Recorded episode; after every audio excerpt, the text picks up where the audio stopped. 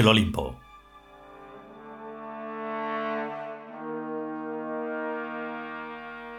Trigésimo octavo capítulo. Tercera parte.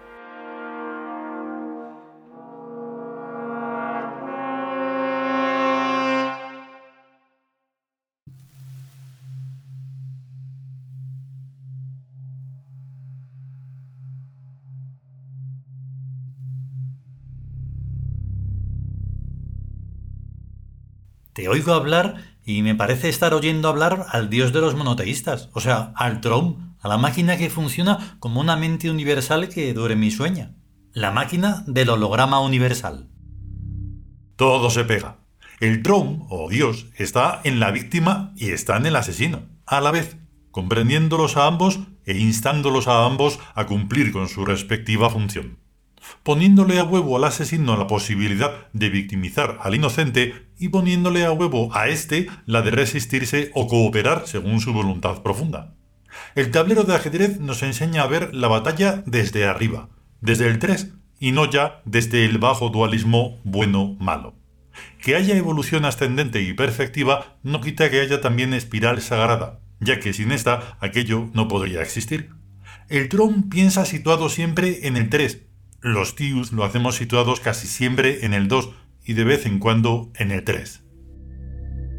Claro, situados en el 2 vemos el bien y el mal, pero si nos situamos en el 3, el bien y el mal son las piezas blancas y las piezas negras de un tablero de ajedrez cósmico.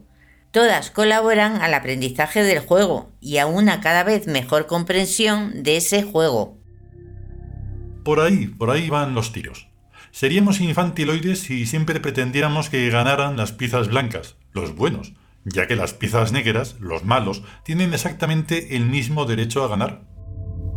Así piensa Tron. Así piensa Dios. Así piensa la máquina mental que está por encima del bien y del mal, aunque, visto desde nuestra perspectiva dual de seres avatarizados en el espacio-tiempo, nos parezca que lo que está por encima del bien es, por ello, el sumo bien y lo es en términos de dimensión ética, como el jugador de ajedrez es aún mejor que las piezas blancas y éticamente superior.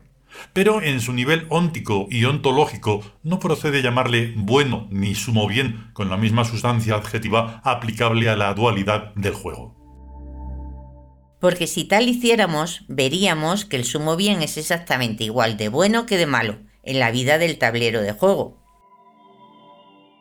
Hechas estas puntualizaciones teológicas y filosóficas, estamos en condiciones de comprender y respaldar tanto a los crímenes del nazismo como a los crímenes de la democracia. Y no solo en lo que se refiere al pasado y al presente, sino también y sobre todo en lo que se refiere al porvenir.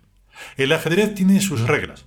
La vida tiene sus reglas, que consisten en hacer lo conveniente, sea ello lo que fuere, y en evitar los fallos y errores. Matar, asesinar, torturar es feo pero no es malo cuando conviene hacerlo. Como es feo, nuestra estética, de la que ya hablaremos en su momento oportuno, nos impide hacerlo, pero no nos impide ver con buenos ojos que lo hagan nuestras piezas, ora sean blancas, ora sean negras, siempre y cuando el precio sea rentable.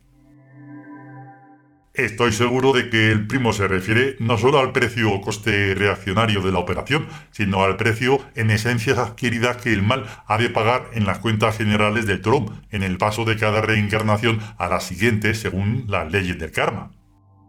Efectivamente, en la mayoría de las ocasiones vencer al enemigo no es rentable, o bien por el coste reaccionario, como fue el caso de Hitler al atacar a Rusia en vez de buscar la paz a toda costa tras vencer a Europa, o bien por el tipo de vida que hay que vivir en la siguiente reencarnación cada vez que uno se carga de crímenes. Pero tampoco es rentable ser vencido continuamente por el enemigo e ir de víctima por los siglos. Lo sabio es vencer indirectamente, valiéndonos de aliados poderosos, igual que lo sabio es sacar el tornillo mediante un destornillador y no con las uñas. Los animales y los humanos son muy directos, adquiriendo por ello responsabilidad automática por sus actos y omisiones. Los tíos, en cambio, debemos ser muy indirectos al utilizar el mal contra el enemigo para soslayar la responsabilidad automática. Eso me gusta, que cuando alguien se meta conmigo, salga un espontáneo y lo mate allí mismo, sin que yo intervenga para nada. ¿Y eso cómo se hace? Por inducción directa no vale. Claro que no. La inducción directa al crimen está penada por las leyes de todos los países. La inducción ha de ser, pues, indirecta y mágica, extrasensorial, domesticando y utilizando para tal función a los demonios, monstruos y fantasmas a modo de piezas negras de ajedrez. El narrador de los siglos se quedó boquiabierto.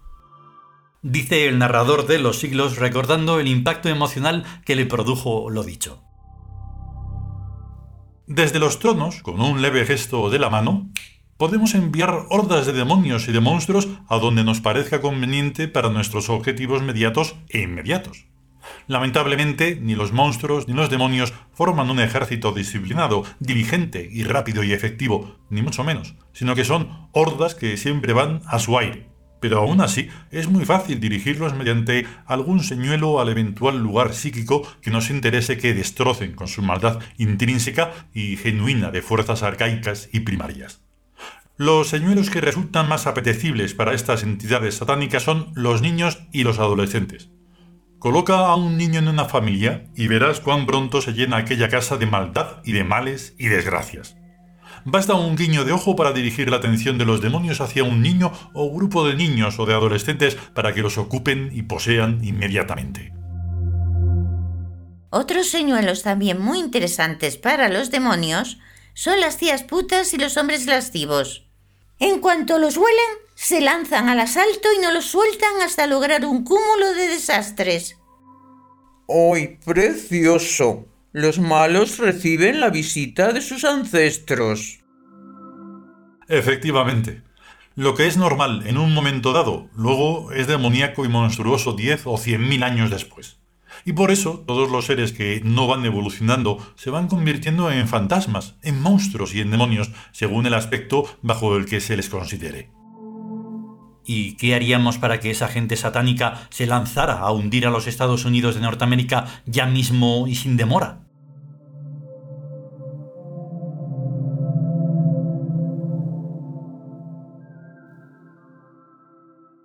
Continuará.